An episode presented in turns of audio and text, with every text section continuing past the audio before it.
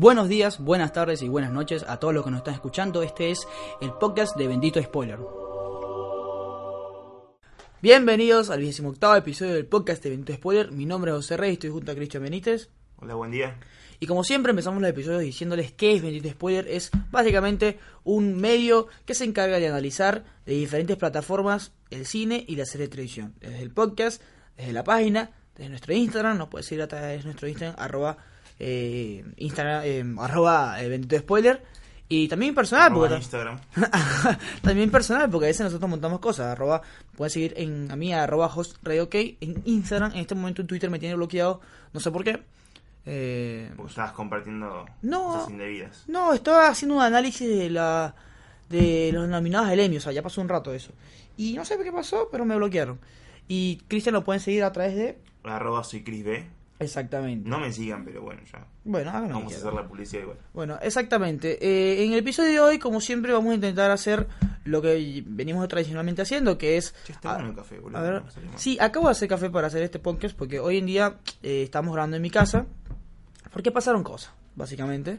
Pasaron cosas. Y pasarán Eh, cosas. Y pasarán cosas también. Esperemos. Esperemos. Eh, y mm, yo estaba dormido. Esto no le importa a nadie, pero bueno, yo estaba dormido y Cristian me despertó. Estoy abajo, eh, me despertó y bueno, hice Me café. levanté con ganas de hacer podcast y dije, bueno, vamos a levantarlo este pelotudo, se me está durmiendo. Y hice café y yo no, no hago nada. Generalmente no sé, o sea, sé hacer café, pero no lo hago y me quedó muy bueno, la verdad. Bueno, ahora sí lo importante. Nosotros lo que vamos a hablar hoy es sobre dos estrenos importantes de esta semana. En este caso eh, variamos un poco porque la cartelera ha venido medio floja, la verdad. Vacaciones de Es invierno, una la cartelera. vacaciones de invierno, eh, la verdad Es, fue es floja. una transición. Es Bueno, una mentira. transición entre lo que fueron los blockbusters de la Claro. primera etapa y ahora vacaciones de invierno y ahora te vienen todas las películas buenas Claro. que van a estar nominadas Aunque incluso. hubo películas eh, menores que estuvieron interesantes. Por ejemplo, ya lo, ya lo hablamos en el episodio pasado de, de Mix 90 o Mix 90. Sí, Eh, la China, la que usted vio, esa mujer. esa mujer. Y se, se estrenó hace poco La Espía Roja que escuché muy buenas críticas, pero no la llegamos a ver. Yo la vi, es malísima. Ah, ¿en serio? Es muy mala. Mm. Es una película que estuvo para los Oscars del año pasado y que ni siquiera llegó a ser nombrada entre las que deberían estar en el Oscar. Ok, bueno, pero pará, son varios No, países. es muy mala. Es muy Eso no mala. quiere decir nada. Eh, pero esta vez vamos a hablar primero sobre una película que, bueno, se estrenó esta semana que se llama Infierno en la Tormenta, que está producida nada más y nada menos por... Sam Raimi, Exactamente. el director de Spider-Man y Eh, otros éxitos. Básicamente conocido por Spider-Man, pero usted me comentó que también estuvo, fue productor de No Respires. Sí, no respires. Eh, y también vamos a hablar sobre una serie de Amazon Prime que se estrenó eh, básicamente también esta semana, que se llama The Boys. Eh, una serie que superhéroes, una sátira, diría yo. ¿Se podría decir? No, una sátira no. O el... Una parodia. Una una- parodia. sí, si querés también una sátira en realidad, puede ser. en realidad creo que es una sátira, una parodia de lo que nosotros estamos acostumbrados a ver como superhéroes. Porque es diferente, porque uno realmente no sabe cómo es el mundo de superhéroes, porque evidentemente no existe. Pero esto es como la parte eh, de parodia, sátira de la que nosotros podemos estar acostumbrados a ver, que serían los Vengadores, entre otros. Pero bueno, nada más y nada menos, empezamos hablando de Infierno de la Tormenta, que es una película que, mm, bueno, se, básicamente se basa en que hay una, hay una chica que vive en Florida y hay un huracán tipo 5, que es el huracán Wendy. Eh, Para los que viven en Florida, que nos están escuchando obviamente, eh, Florida es un, es un estado de- que la- realmente la pasa mal cuando se trata de huracanes porque, o sea, es, es un- está, está lleno de pantanos y bueno, se inunda y entre otras cosas. Eh, creo que mm, si hablamos de medio ambiente, Florida es uno de los estados que desaparecería, o por lo menos gran parte de Florida, Sí. si, eh, Si seguimos consumiendo plástico. si seguimos consumiendo plástico. Bueno, esta mujer intenta salvar a su padre, que queda atrapado en este huracán, y durante la búsqueda quedan atrapados ambos en lo que sería eh, el sótano de la casa, Sí. y en el sótano de la casa hay nada más y nada menos que dos cocodrilos. Arranca con, una, con un drama familiar, ¿no? La película. Exactamente, es, tenéis la aventura, por decirlo así, contra el cocodrilo, la lucha con el cocodrilo, la búsqueda personal de la chica y como una dualidad con el padre. Lo cual está, está muy interesante. Eh, la actriz es esta... mm, Calle Scodelario. Exacto, esta chica que eh, actuó en... Eh, se hizo famosa por la serie Skins. Ajá. Después eh, actuó en Piratas del Caribe. creo que Exactamente. fue el éxito del blockbuster que tuvo. Pero y- no, me parece que más es Maze Runner. Ella tuvo el papel importante en Maze Sí, Runner. Maze Runner también de estuvo. de Eh, protagonista. Y hace poco la vimos en la película de Tech Bondi. Sí. Que sí. película Que- que analizamos. Que sí, pero va a estrenar más tarde. va a estrenar. no- nosotros no sabíamos, así que disculpa, BF. Lo que pasa es que sabíamos. Netflix la compró en Estados Unidos. Exactamente. Y ya la y- vimos. Y cuando salió eh, fue un. eh, fue una película que- de la- del momento en su, en su semana. Sí, sí. Y nada, decidimos hacerla porque no veíamos posibilidad de verla acá en Argentina, pero bueno, BF se puso a la 10, nuestros amigos de BF, y, y, y bueno, ahora sí la estará, así que por ahí hacemos una mención otra vez. Bueno, está ella, ella es la protagonista, y luego está Barry Pepper, que es, bueno, un actor ya conocido. Es, es eso, yo, hay actores que yo los, cata- los, catalogo como esos actores que conoces la cara, pero no sabes ni el nombre ni, ni por puta.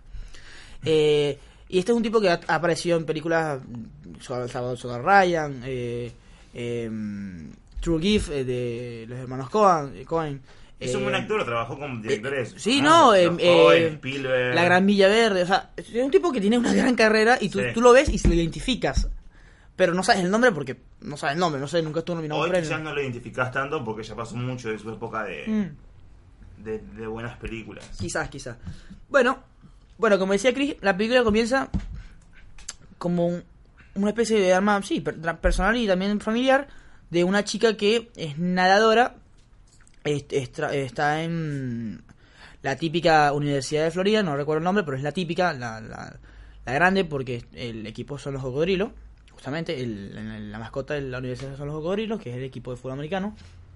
Y bueno, eh, no le está yendo del todo bien en la natación, y que, que es lo que ella hace, y por eso tiene una beca para la universidad. Entonces tiene como una dualidad, como que Que bueno, está está como yendo a punto de perder.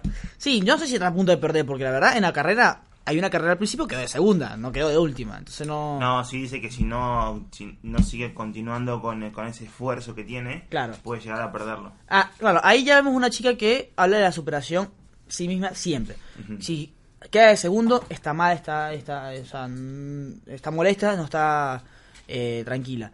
Y al mismo tiempo vemos al papá, que unos con unos flashbacks vemos a como el papá eh, es el que la incita a hacer esto, a hacer esto. Es hacer como esto. su motivación. Es como su motivación y también su entrenador personal.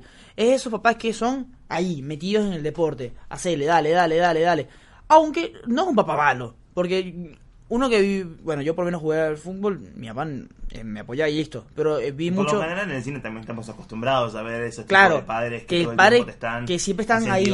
y tenés que hacer esto, tenés que y son Claro. órdenes y cosas que quizás no tienen mucho que ver con, el sueño o el en, en definitiva la carrera de, que va a tener después el hijo, exactamente. Eh, el hijo la hija. Luego vemos, nos enteramos que los padres están divorciados, lo cual es normal, pero se divorciaron hace poco, ya cuando, los hijos estaban crecidos. O sea, hay, hay un ambiente Bueno, hay como un drama familiar. Claro, un drama es familiar. un drama familiar que no está mal. que de repente se transforma. Es muy bueno porque en la película no te lo esperás. O sea, vos vas a ver la película sin ver el póster, sin ver el tráiler, sin saber un carajo de nada. Y te encontrás con algo interesante porque lo que vos pensás que es como una película de supervivencia en una can- categoría 5 y después un drama familiar entre el, el proceso de vuelta de divorcio, tenés a la hermana, tenés a la protagonista principal, tenés al padre, tenés a la madre que se fue a vivir a París, ¿no? Y tenés como tenés historias internas que son Claro. muy buenas, interesantes y de repente aparece un cocodrilo. Sí, de una. la nada, pero te- te da un indicio de que entonces va, lo encuentra el padre en el sótano y ve que tiene una mordida. Y dices, ¿qué carajo? Ahí es como, ¿qué carajo? ¿Qué pasó? Claro. Y de repente, no sé, lo lleva a la escalera y aparece el cocodrilo, como un dinosaurio que rompe la escalera. O sea, la fuerza inhumana, bueno, no es humano, pero la fuerza eh, poco normal de un cocodrilo. Claro, antes de eso, eh, porque el- ella está en un lugar eh, y el papá está en otro a dos horas. Y ella tiene que viajar hacia allá. Y mientras que viaja, están. O sea, ya, ya está la- la huracán, claro. agarra a la policía, le dice que no vaya Exacto. porque el- incluso se escuchan en, en la radio. Hay alerta ya de huracán. Claro, no, en la radio incluso se escucha de que sacan de ahí porque no podemos ir a ayudarlos. O sea, ya es todo como bastante más exagerado. Empieza a, a formarse como toda una, una dinámica de supervivencia alrededor de todo lo que va a ser la, los, los siguiente, la siguiente hora de la película. Porque convengamos que la hora la película es una hora y veinte, una hora y diez. Lo cual está perfecto. Está, está, sí, No excelente. tiene, no tiene nada de malo. O sea, hay, no. gente que se que, yo, gente, yo- hay gente que se quejó cuando salió, porque dice, ah, qué corta. Y cabo, ¿qué quiere? Eh, Es una película, estás acostumbrado a Marvel, ese es el problema. Pero es que decimos es una película de que, que no te muestran mucho. O sea, es, Es eso, drama familiar, supervivencia, cocodrilos y punto. Dos espacios cuando mucho. Sí. Es unas Eh, películas muy parecidas a. que vienen del palo de, de tiburón, de anaconda, de serpientes a bordo. Pero, ojo, nunca pierde la seriedad. Porque a veces jamás. vemos, a veces vemos películas que pierden mucho la seriedad. Como Sharknado, Bueno, Charnado es un ejemplo. Ash y Evil Dead. Bueno, Bueno. Sam Raimi es productor de. Esta no pierde la seriedad porque aquí muere gente. Sí. Aquí los cocodrilos. O sea, hay un par de cosas que, como. No sé, tienen escenas de gore. Sí. Eh, el gore, es, es- para quien no sabe, es como este cine violento en el cual se ven la sangre, la descuartización y todo eso. Está bueno eso. Que está bien, que está bien hecha, que está bien metida. La iluminación debajo del agua es muy buena. eh, La sangre. Porque hay escenas donde ves la perspectiva del cocodrilo. Está muy bien hecha. Y hay escenas donde ves la, la perspectiva de la, de la protagonista. O sea, está muy bien hecha. O sea, eh, eh, está bien pensada. Y es, es esas películas que. A ver. Uno dirá, uno dirá, bueno, es una película bajo su presupuesto. No voy a esperar ninguna gran actuación ni nada, ni nada de eso. Pero ojo.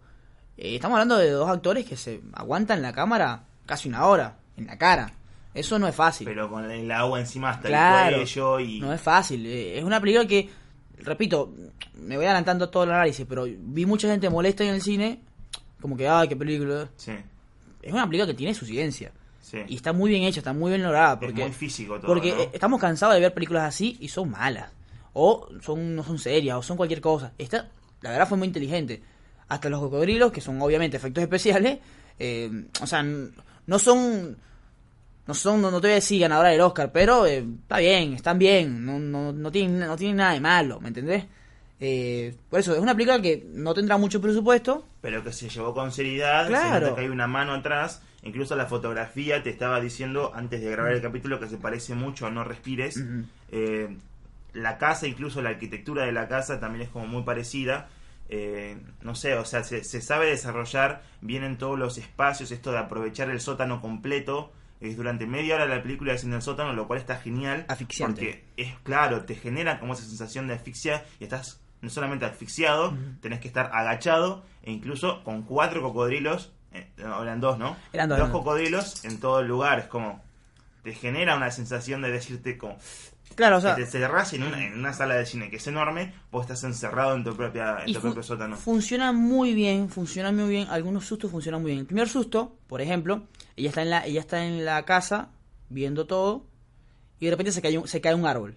Sí. Y no lo Sí. esperas, pero no lo esperas, porque tú estás esperando el cocodrilo, porque tú De viste... hecho, vos esperás que caiga algo, ¿no? Porque Claro. Tenés ventanas de vidrio, esto aquello, pero de repente te aparece y es como el sonido, la imagen, o sea, está todo muy bien en esta película. Se la tomaron con una seriedad que decís, está genial para la gente que le gusta este tipo de películas. Como de vuelta, es Anaconda, es lo que vimos eh, por primera vez.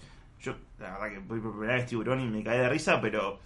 pero, porque, claro, por el momento. en- claro, en su momento se tomó con esa seriedad, ¿entendés? Y. eh, Eh, está bastante bien. Claro, eh, hay una cosa que yo resalté de la película cuando estaba viendo, que es que primero, la casa, es esa, vi- ¿vieron esas películas donde en un pueblo o una casa, un contexto, un, un lugar físico, mejor dicho, es un personaje más? Para mí la casa era un personaje más, Sí. el, el sótano era un personaje más, Sí. la tubería era un personaje más, eh, la, la radio era un personaje más, o sea, todo ese tipo de cosas le da una vibra de que entiendes el espacio físico y te habla mucho de la película. Que todo está conectado además, ¿no? Y claro. Los mensajes de la radio. Exacto. O también la linterna que tenía que tenía como Eso, eso, es un- eso es, es como que le das fuerza. es, es una linterna que sí, vos girás y te da como energía. Claro. Es, es cinética. El hecho, el hecho de que, de, no sé, las arañas, los ratones, sí. las escenas de araña, me, me- me- Te, da- te dan como una Sí. impresión de igual era igual era Sí, sí. eran sombras y luces, pero vos lo veías como una cosa de Pero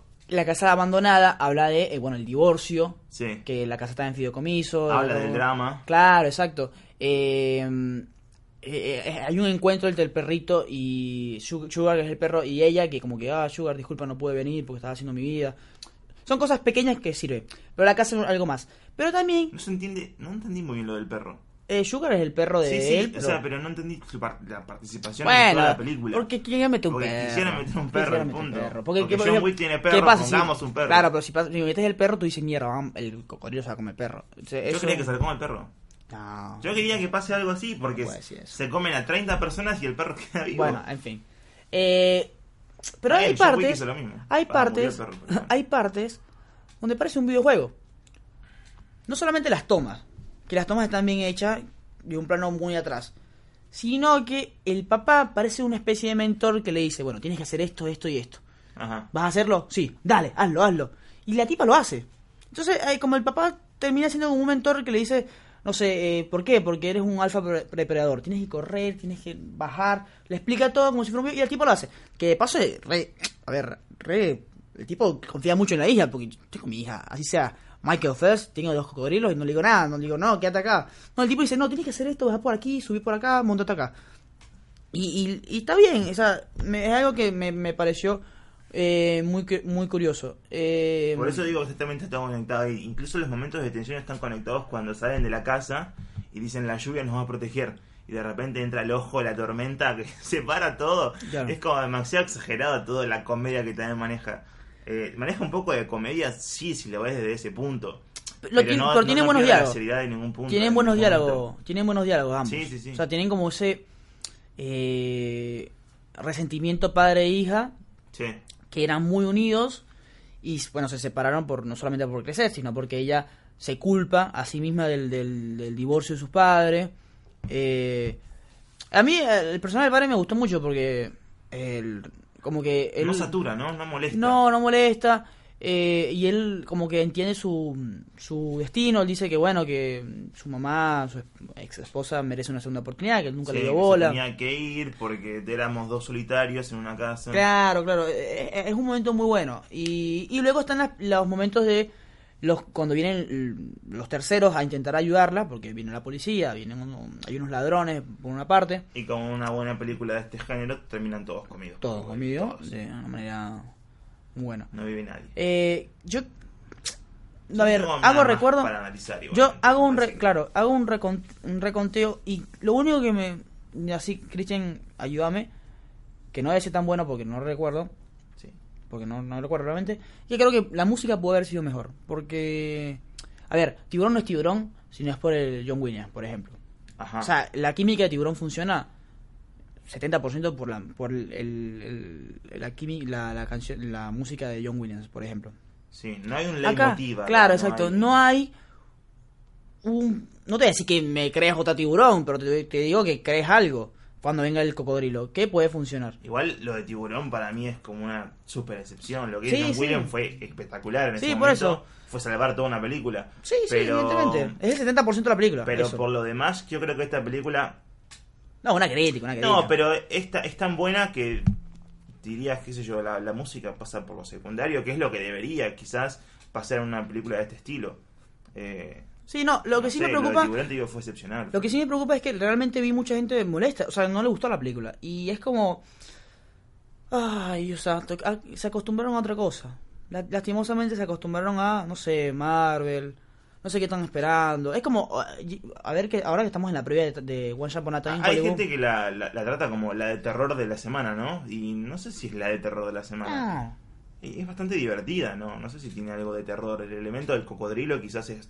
Es incluso una, una situación real, porque puede llegarte a pasar eso. No la exageración No, de que te corte un pará, brazo y Florida, que, que vengan 80 para comer Claro, a ver, no deja de ser una película. A la, a la protagonista le, le- la muerden en la, la, la pierna Sí. y sigue nadando. Y es como que... Y, y ta- no sé. ta, tiene como y al otro le muerde el brazo y se lo arranca. Sí, sí. como- El y- otro, el otro es, no sé, es Rambo y Sí. Rocky al mismo tiempo. Tiene el hueso afuera y, se lo mete. también. O sea, no deja de ser una película, y está no bien. se desmaya tampoco. Y, y y te digo porque te digo hace dos años un cocodrilo se comió un bebé. Un cocodrilo se come un bebé en Florida. Sí, no, no, es- y no, es normal, Son una normal. problemática en Florida los cocodrilos. Claro, los cocodrilos son normal. Si hay una- un, un huracán, categoría 5, Y te quedas ahí. Esto te puede llegar a Sí, pasar, obviamente. te quedas ahí, sí, sí. No de esa manera, pero te puede tragar un cocodrilo si quieres, son enormes. Sí, no mencionamos al, al director que se llama Alexander Aya, que es un director, guionista y productor Sí, francés. Espiraña 3D. Es Eh, exacto, eso es, perfecta. eso es un buen antecedente. Pero bueno, eh, algo interesante es que fue candidato a la Palma de Oro en el Festival de Cannes por Over the Rainbow en 1927. Un tipo que tiene una carrera ya, bueno, ya bien definida. Hizo por lo- Horns con Daniel Radcliffe, es una muy buena película. Es una muy buena El nivel película. del pánico también, la del. La del guardia de seguridad que secuestra a una chica en estacionamiento. Sí, sí. Es muy buena. Está bien, o sea, No. Creo que es precursor de un género que no recuerdo ahora, pero es un director francés. Es, sí, en el 2003, que, que fue reconocido en el 2003 por una película que no recuerdo ahora, pero como que había eh, instalado todo un nuevo género. Es como bastante precursor de, de, de cosas muy piolas y originales. Eh, Hate Tension se llama esa la que dice. Alta Sí, tensión. Sí, alta tensión. Eh, mirá vos. Estamos conociendo. Aquí también, aquí también conocemos. No- no le- aquí no soy uno mentí, chicos. Esa película la, la estamos conociendo. Bueno, eh, básicamente es una recomendación, en serio. Si pueden ir al cine, por favor. Sí, sigue, sigue. Creo que sigue todavía en los 90. Y esta película está buena. Y creo que también sigue esa mujer, si la pueden encontrar Esa por ahí. mujer. Lamentablemente también, Ah, y cambiando completamente de tema, eh, última, última. Vale la pena verla en 4D. Porque hay cines que ¿sabes que lo pensé? ¿Sabes que lo, hay cines que están dando en 4D? Lo Mm. pensé y digo sí. Mm. Yo no soy fanático de 4D, Yo odio de hecho lo 4D, dije, creo que lo dije acá, es la peor experiencia que tuve en mi vida en cine. Aquaman. Yo creo que Aquaman, nunca. vimos. eh, horrible, horrible. Más allá de la película... Que es muy larga, de paso. Sí, la experiencia ya es... Te, te distrae mucho de la película. Yo sí voy a ver una historia que centrarme en eso, meterme. Claro.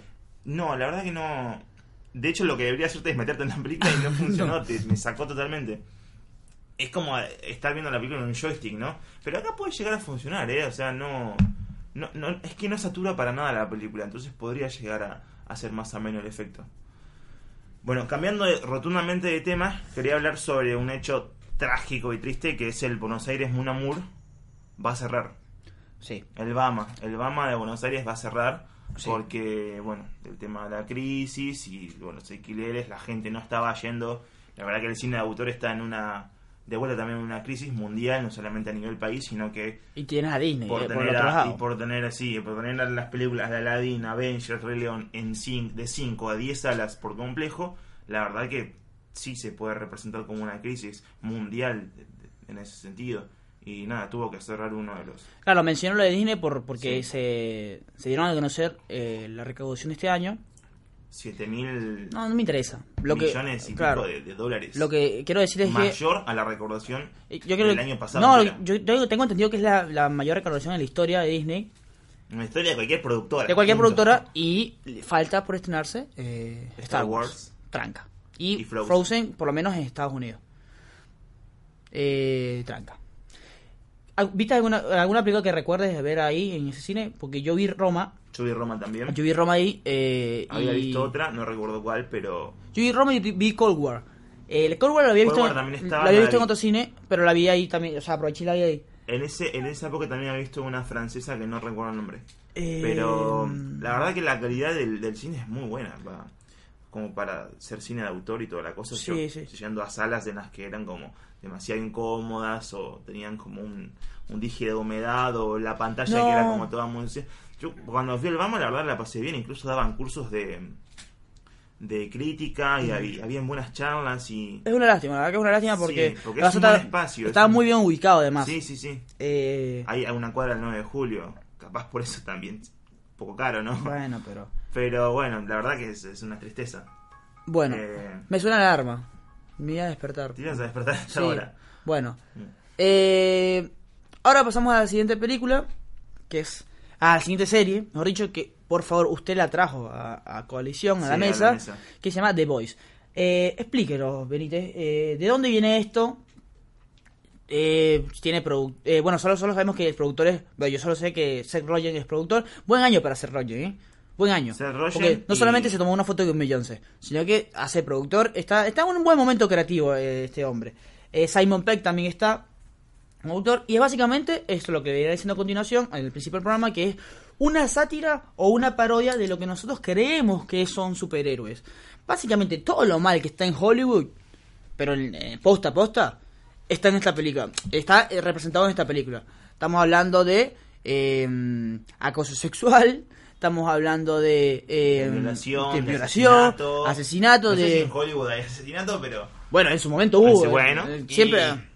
Y, no, un montón de cosas así como, qué sé yo, la. La parte gris, la parte... la timba de, de los negocios de las productoras. Me encanta, hay, hay referencias a Disney, o sea, a Marvel, mejor dicho, pi a pa. de, que, que, Sí, que, todas. que son para pararse y aplaudir porque... mm, Lo cual está como, también es como, lo sé, Amazon, Amazon contra Disney, ¿no? Y son Sí. dos productoras que también tienen como... Pero es algo que quiere hacer. A ver, está bueno, hoy está en día, claro, hoy en día que vimos la supuesta, bueno, cierto, generación oro de la serie, donde todas las series que salen, eso, eso es para otra discusión, pero hoy en día sale cualquier serie, wow, es la mejor serie de la historia, es la mejor serie de Netflix, es la mejor serie de HBO.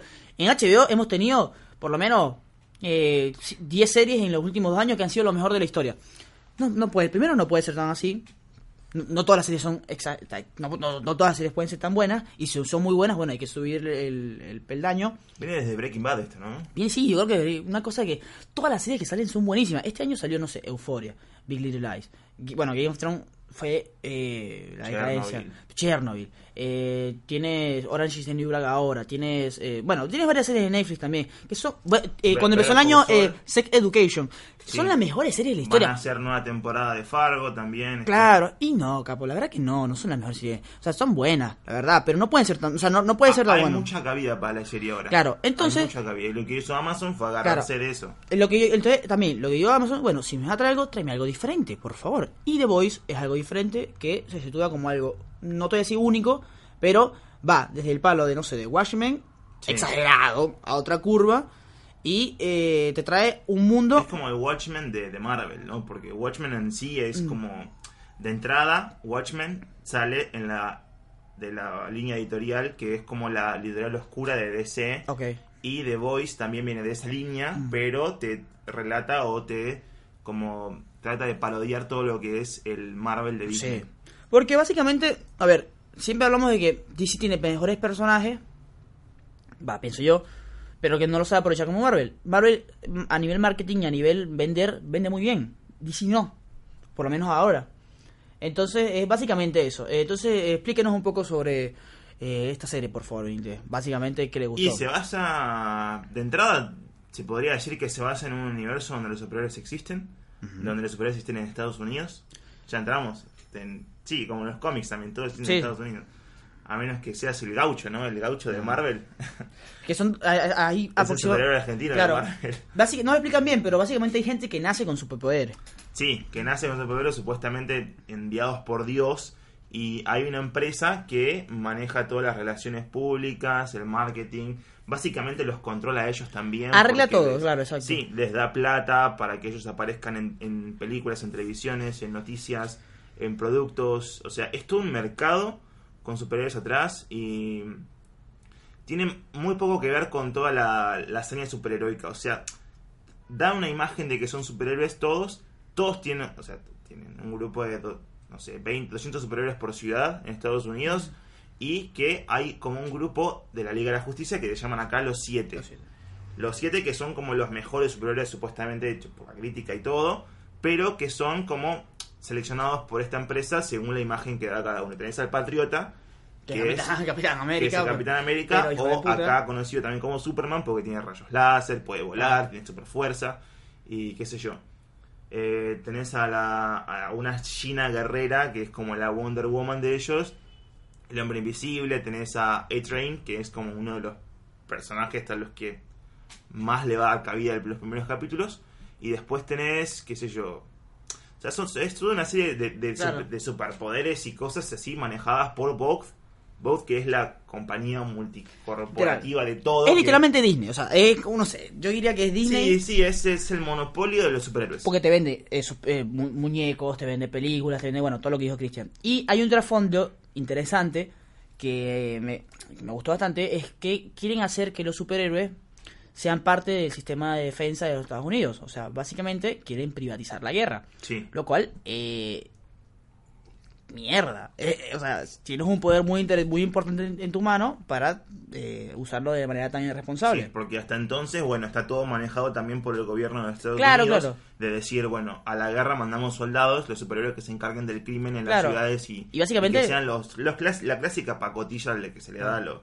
a- o la cabida que se le da a los superhéroes en, en todo tipo de historietas. Básicamente porque también eh, hay algo que el mejor negocio del mundo es son las armas. Sí. Y bueno, Estados Unidos eh, se maneja también a través Sí, de eso. el- es, te diría, multitrillonario el negocio de las armas en Estados Unidos. Eh, Bueno, hay de dos hecho, historias. a- Hay una referencia que dice como el Pentágono tiene como la mejor inversión en bombas y cosas y, y nada, o sea, son como algo así, 40 mil millones de dólares Mierda. por año. Bueno, hay dos historias. Está la historia de un chico que eh, no tiene superpoderes, es normal, Ajá. y que arranca... A ver, yo siempre digo, si la serie o la película arranca de una manera impactante, puede ser una mierda lo demás, pero te vas a querer quedar viendo para entender cómo se resuelve esto. El chico está con su novia, Porque encima de esta manera te resuelve todo. da- Ya, ya te da una idea de Claro. todo lo que va a pasar, Claro. te da una idea Ahí de tú dices, esta serie, esta serie es otra cosa. Sí. El chico está con su novia en la calle, todo mal, están hablando, están hablando. Es, es genial porque están hablando de vivir juntos. Te presentan dices- los personajes, y tú es dices- como todo muy entrañable. Claro, y tú dices, mierda, esta es la novia del chico. O sea, es- ya tú te haces, uno que Sabes, ha visto tanto, Ves un futuro entre los ves dos. un futuro y dices, va a haber problema, qué sé yo, bueno, esta es la chica, me tengo que acostumbrar a esta chica. Y de repente, con un eh, slow motion, la chica desaparece y hay sangre por todas partes. Y tú dices, con mierda, ¿qué pasó? Un tipo que es Flash, básicamente, Sí, a Tren, que es el A Tren. tipo que va a tener los primeros episodios. y el más hijo de puta. eh, No, el más hijo de puta, te vas a dar cuenta que es el, Ah, no, claro. el, ma- el mayor hijo de puta Sí, que es sí, el sí, obvio. dueño de todo, que Claro. es el patriota. Entonces, eh, y este eh, Flash la atraviesa porque está corriendo. No la, no, no, no la vio. O sea, es tan rápido que no, no la vio. Y la volvió mierda, la mató.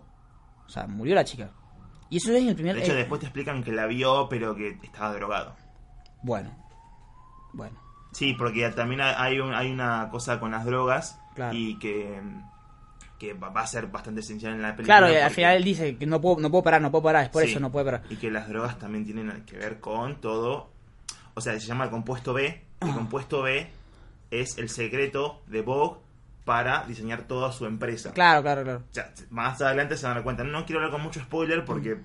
la verdad que es una serie muy interesante que te enganche, que quiero Sí. que ustedes la vean para, para que puedan entenderlo. Lo que estamos contando igual está todo en el tráiler, ¿eh? O sea, no... Sí, sí, sí.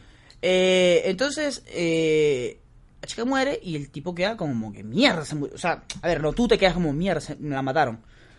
Es una manera muy importante de enganchar porque él, él va a buscar venganza durante todo el capítulo. Y, y esa es la historia de él. Hay diferentes cosas. Él pasa de un chico héroe, no, héroe en el sentido de decirlo que él es tranquilo, es buena gente, Sí, no tiene es- es un problema. a pibe pa- promedio. Claro, pasa a el antihéroe, el que decide tomar la justicia por sus manos. Es un cambio interesante que en la escena o en el momento que decide hacer eso, que no hay vuelta atrás, lo maneja muy bien. Eh, y luego está la historia de la chica, que es mm, eh, Starlight. Starlight, que es una, su- una superheroína, una Sí. chica que tiene superpoderes, que se crió bajo el concepto de sonríe, sonríe, sonríe, el show debe continuar, tienes que ser famosa, tienes que ser famosa, que básicamente otra vez la- Sí, los es- padres. sí. Este, este es el clásico ejemplo, así, eh, contrario al de la película que estábamos hablando, de que la madre todo el tiempo le dice que tiene que mejorar y salir adelante, que se levanta a la mañana, hace ejercicio, esto, aquello. Eh, no sé, la chica es bulímica, la chica trata de cuidarse lo más que puede su imagen para llegar a ser uno de los siete que resulta que al final, después de una audición, eh, termina siendo uno de los siete, pero por su imagen, no por sus poderes, no, no por sus hazañas, Claro. no por sus todo lo que representa ella, sino por principalmente la imagen que representa y el poder que tiene, que es un poder de luz, es un poder como que representa la bondad, etcétera. Por eso la toman a ella. Y como, como pasa con el, con el chico, eh, la primera impresión que recibe esta chica de los siete, y que arranca el capítulo, por lo menos su aventura, es que básicamente Profundo, que es uno de los... Es como el Aquaman de ellos. Ah, comandante, yo le dice, mira, así, básicamente, mira, o me haces sexo oral, o le digo a todos que es una, o, o le digo a todos que eres una loca y te van a y sacar. te sacan del, del grupo. Y bueno, que sos Harry Weinstein, boludo. O sea, Claro. se van a la y- y mierda. bueno, claro, se van a la mierda. Luego está genial que se van a la Sí, mierda. obvio. Porque ahí arranca la historia de la chica. Claro, que también al mismo tiempo, eh, nada. eh, Después se conecta todo. Claro, al mismo tiempo ella considera que es una, siempre considero que es una chica fuerte, que es una chica independiente, que, va, va, va, va por la corriente de hoy en día, del feminismo hoy en día, Sí. que, bueno, de lo que tiene que ser, eh, y se ve, se congela en ese momento, y bueno, lo hace, y ella también está como decepcionada porque dice, mierda, o sea, yo que soy esto, esto y esto, en ese decía momento... que estaba enamorada de, de Deep, de Profundo. Ah, claro, le demás, claro, le dije como era que, bueno. de niña, tenían como esa inocencia de querer ser y todo. Pasa esto. ¿Qué pasó? La escena es buena. Sí, La escena es muy buena, porque al ya tú ver lo que pasó con el chico y ya entender el contexto, Sí.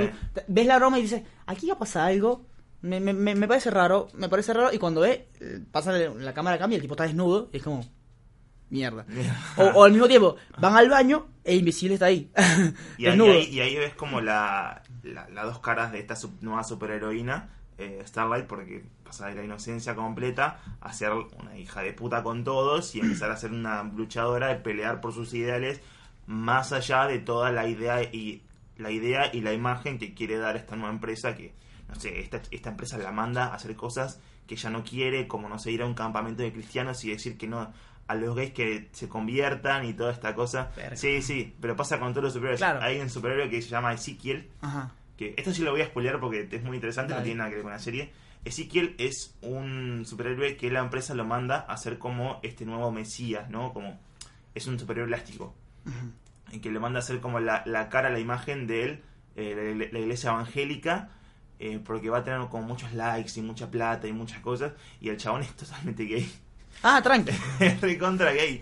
El profeta anti-gay y es recontra gay. O sea, tiene una fiesta. Ah, cierto, sí, es una verdad. en la que está en la fiesta Ah, y eh, tiene como sí, tres, en- cuatro en- hombres al lado. Claro, eh, porque, a ver, como una serie tiene tantas cosas que... Explora su, su Eh, sexualidad de la manera más libre. Claro, al mismo tiempo está el FBI.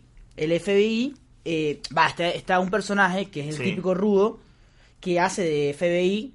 Que Trabajó en final- el FBI, claro, en que CIA, final fue no- policía. no, no fue una mierda. Eh, Butcher, Billy Butcher. Butcher, eh, que está muy bien hecho. Y es el que, Carl Urban. Claro. Carl Urban, que es uno, para mí uno de los actores más eh, subvalorados que, que puede tener Hollywood, ¿no? Porque a mí me encantó la, la de Dredd. No sé si viste Dredd. Tiene, suena. tiene una película con el Sylvester Stallone y decía Yo soy la ley. Ah, sí, sí. sí. Y después tiene una un spin-off súper sangriento, recontra gore, recontra zarpado, que es con él y una chica y hay violaciones, de vuelta hay sangre, hay un montón de cosas que, que es un actor que la verdad que me, me gustó mucho el papel porque el papel es para él, ¿entendés? Claro. Incluso tiene un guiño después con Simon Peck, que ellos dos trabajaron en Star Trek. Sí, y sí. cuando se encuentran, se saludan y dicen, hola, mucho gusto, no te, no te reconozco en algún lugar, es como, Sí, ya tenían como claro. una pica, ellos trabajaron juntos hace un montón. Eh, entonces es una historia que tiene, básicamente es a, va- a través de un mundo muy llamativo, un universo muy llamativo, muy interesante, algo nuevo que, que quisiéramos ver. Y tienes las historias de dos personajes, que bueno, son los protagonistas, Sí. que como sufren un camino, puedes decir, de héroe, de antihéroe, como lo quieras ver, o como lo quieras entender en el contexto, muy llamativo y muy interesante. Eh, ¿Da para la segunda temporada? Sí, ya. Está confirmada, Eh, sí, no sé si está confirmada. No. Pero fue muy raro. Pero. Fue muy raro porque fue de repente la película. O sea, hicieron, sacaron el trailer en la Comic Con Sí. y listo, la montaron ahí inmediato. Sí, sí, pero de todas formas, más allá de que vos lo puedas ver como algo muy chico, tiene mucha plata encima, los efectos están Sí, muy claro. bien. O sea, me parece que la serie está muy bien hecha. Tiene unos puntos flojos de, de tiempo, de temporalidad y de tiempo en sí. O sea, el, el tiempo que es cuando. El, el, eh, sería como la dinámica en la que debería ir la película, Claro. la, película, la serie, y de coherencia en el guion, que son cosas así chiquitas que si se trata de una serie de personajes, está perfecto porque los personajes del, del primero al último son geniales y lo demás es como, qué sé yo, relleno que puede ir mejorando. La serie termina con un final abierto porque, vale, o sea, todas las series de hoy tienen que tener ese como, la- Eh, tiene sí. que ser como una, un primer acto para lo que va a seguir después. Eh, pero se resulta muy interesante, la verdad que cada capítulo te atrapa, o sea, es una serie muy atrapante, más allá de estos puntos flojos que te digo, pero bueno. No, divertida. da Es muy divertida además, sí, sí, es la contrapartida de todo lo que es Marvel. Es decir, si quieren ver algo diferente y, bueno también porque es muy interesante. Bueno, eh, ¿alguna eh, bendita recomendación, señor Cristian? Eh, sí, va, eh, si hablamos de la película esta de, de los cocodrilos, pueden ver Anaconda. Anaconda 1 y 2. Claro, ah, las serias. La, sí, La sí. Anaconda, sí. Anaconda 1 y 2 que son películas que tienen que ver sí o sí porque viven en este mundo, chicos. Claro. Tienen que ver esa película. No pueden no existir en este No, planeta y, y ir al cine y no claro. decir que no vieron Anaconda. Eso, son películas que... Viste que hay películas que... Tienen que ver tiburón sí o sí. Bueno, de entrada, claro. tenés que nacer y ver tiburón. Y también tenés que ver segundo Anaconda, serpientes a bordo. Pero para mí la mejor de este género de, de- de animales que te comen es Anaconda porque fue la primera película que me cagó en serio. Yo Claro, le eh, tengo viste, temor, eso. terror a las víboras. Son películas que por ahí no tienen un gran presupuesto, pero tienen buenos actores. Bueno, Anaconda tiene muy buenos actores. Sí. Pero ¿qué tienes que ver? Si quieres entender un poco más de cine, eh, para entender, para poder hablar con propiedad de este tipo de películas, no decir, che, que mierda, esta película del cocodrilo dura una hora y veinte, y tenés que ver Anaconda, tenés que entender esas cosas. Sí. Y bueno, para entender también lo que le decía la música, bueno, Tiburón, bueno, ya está recontrahecho. ¿Viste? ¿Sabías que Spielberg la hizo con 27 años? Sí. ¿Cuántos años Eh, y el guion lo hizo todo durante la Ah, sí, el guion lo hizo todo. Tuvo que matar a... Completó el guion durante. Claro, tuvo que matar a... Uh, se me fue el nombre del el, el viejo borracho. ¿Se me Sí, fue el nombre? sí. Lo tuvo que matar porque se le acababa el contrato, o sea, un desastre.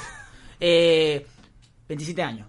No, No, ¿cuántos pero años? a la- tenemos 20, 22, 21, ¿no? 21, sí. Estamos Y, eh, acá. Bueno, puede, puede ser, qué sé yo. Tenemos, estamos a tiempo. Claro, eh, yo Es quiero... Yo voy, yo voy de la mano de esta serie de Boys. Igual a esta edad Spielberg hizo Amblin. Su primera película. Bueno, pero- Su primer cortometraje. Y después Claro. su, su primera película fue la del camión este que sigue el auto. Exacto. Bueno, Bueno, tranca. más o menos. tranca. Eh, era otra época también. Sí. Bueno, eh, yo voy por el lado de Boys y quiero hablar sobre las armas y por eso les recomiendo Amigos de Armas, que es una película que está en Netflix creo, que es... eh, ¿A vos Básicamente- de comer Netflix? sí, a veces. Ah. Con la guerra, eh, No, digo... pará recomendar Netflix. Con, con la guerra en Irak, to- eh, en toda su furia, un joven le ofrece a su amigo de la infancia la oportunidad de ganar mucho dinero al convertirse en un vendedor internacional de armas. No parece que estoy leyendo, por supuesto. Ah, Eh, esta es la de Todd Phillips. Exactamente, la de Todd Phillips, que viene va a dirigir ahora The Joker. Eh, básicamente tiene a Jonah Hill y a Miles Taylor, Miles Taylor. Y Ana de Armas, Bradley Cooper, entre otros, y es básicamente una serie en la cual un Ana de. Armas, la mujer más hermosa de la faz de la tierra. No solo hermosa, eh, eh, para mí es... Es muy talentosa. Para mí es... Es la hoy en no día... lo muestra tanto, pero... No, no, igual era una, super- era una de sus primeras películas en Hollywood, porque ya viene de España. Eh, es cubana, pero ella, eh, su carrera actoral inició en España. Ajá. Eh, Ana de Armas es. Para mí, Ana de Armas ya merecía una nominación al Oscar por Blade Runner. Va, eh, vamos de la mano. Para mí, No Blade sé Ru- si para mí, no, para mí Blade Runner merece todo. Pero para mí, Ana de Armas. de- para mí, Ana de Armas merecía una nominación. Eh, en fin. Ana de Armas, para mí, fuera de joda, eh, es una de las actrices que proyecta de aquí a cinco años un Oscar, tranquilamente. Y ya le están dando proyectos muy interesantes. Bueno, básicamente es Jonah Hill todo gordote, todo el Jonah Hill que no conocemos hoy en día, todo imbécil, todo, agarra y empieza a vender armas y muestra cómo es el negocio de las armas en Estados Unidos a través de la guerra. porque Estamos Sí. hablando de Irak.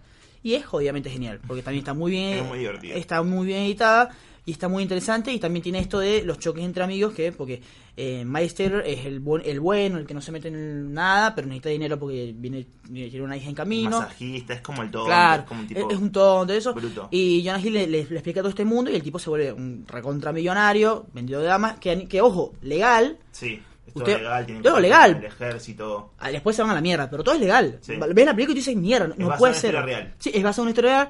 Va a ver la película y decís como que mierda, esto es legal, o sea, se Eh, puede eh, hacer la esto. mejor escena, eh, para mí, de una. de- si querés, top eh, 100, te voy a decir, porque hay muchas escenas buenas. No. Top 100 de mejores escenas de la historia del cine.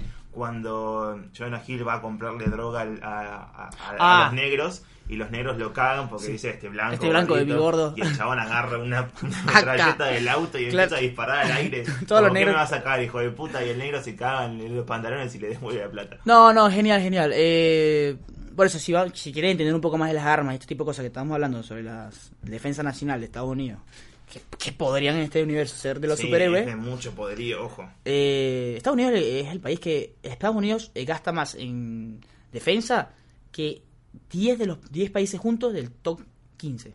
Sí. O sea, es una locura. Bueno, eh, este fue el 28 episodio del podcast de Benito Spoiler. Espero que les haya gustado. Espero que estén siguiendo los demás episodios también, porque bueno, no tienen una cronología. Ustedes ven el releo, pueden escuchar ese, ven... Bueno, ahora si viene la película de Tech Bondi, escuchen este. Eh, agosto, se viene interesante un poco agosto porque se estrena... eh, Te digo aquí en vivo, ¿va- ¿vas a ir a ver Rápido y Furioso? La de- Sí. Pero, ¿la vas a ver porque hay que verla o la quieres ver? No, yo la quiero ver porque la quiero ver. Ah, ¿te porque gusta? Rápido y Furioso no, no me gusta el concepto. Ajá. Para nada, me parece una película que para tipos que van y usan remera ajustada. Viste con gorras. No sí. tiene Viste como- la gorra que hoy en día están de moda las gorras estas que tienen como un gallo, o sea, no sé por qué tienen un cuadrito y tienen que ser un gallo, tienen un tigre y por- no sé, es una gorra que está de moda. Yo no la entiendo, todavía. Pero sí, es de toda esa gente que tiene los brazos tatuados, remeras que ajustadas, que van, a, que, van, que van entre todos. Si querés, si, si querés van en cuero también, pero... Y, y gente que de, de, esa- de ese tipo de, de tribu, ¿no? De ese tipo de raza. Y, y No, no me interesa el concepto para nada, pero tener a Jason Statham Ajá. y a mm, La Roca, eh, Dwayne Johnson, Y- en la pantalla y mostrando como toda su, su- todo su show. Es Sí, un sí. espectáculo. De cine no tiene casi nada. O sea, es una cámara grabando cómo explota todo y punto. Eh, puede resultar interesante, qué sé yo, divertido si querés. Voy a comer un chocolate, todo aquello. Es una. Claro. es- es Bueno, para pasar un buen momento. ¿qué? Bueno, capaz hablamos de esa película. Bueno, sí, menos que sí. También se estrena Ana. Eh, se estrena después Once Upon a Time in Hollywood. Se estrena Mi Amigo Enzo. Ni en pedo voy a ver esa película. No, Mi amigo Enzo, que en inglés el título es El, el arte de correr en la lluvia. Ah, mierda. Y acá le pusieron. mi Ah, bueno, esta película, la infierno- inf- el, el infierno de la tormenta, se llama Eh, Crawl. Como Y, a- gatear. y acá se llama el infierno la tormenta. Me estás jodiendo, ¿qué tiene que ver? O sea, no puede poner cocodrilo y ya, listo. No entiendo cuál es la diferencia. Pasa que hay una.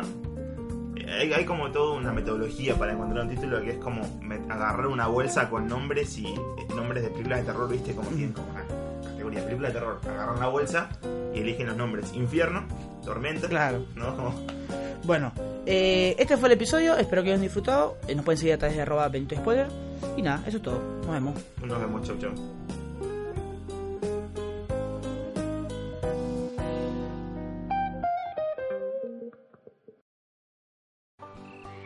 Mamá, se metió otro peje lagarto. ¿Otro peje lagarto? Dame la pala pena. Dale, mamá, saca el peje lagarto. Ah.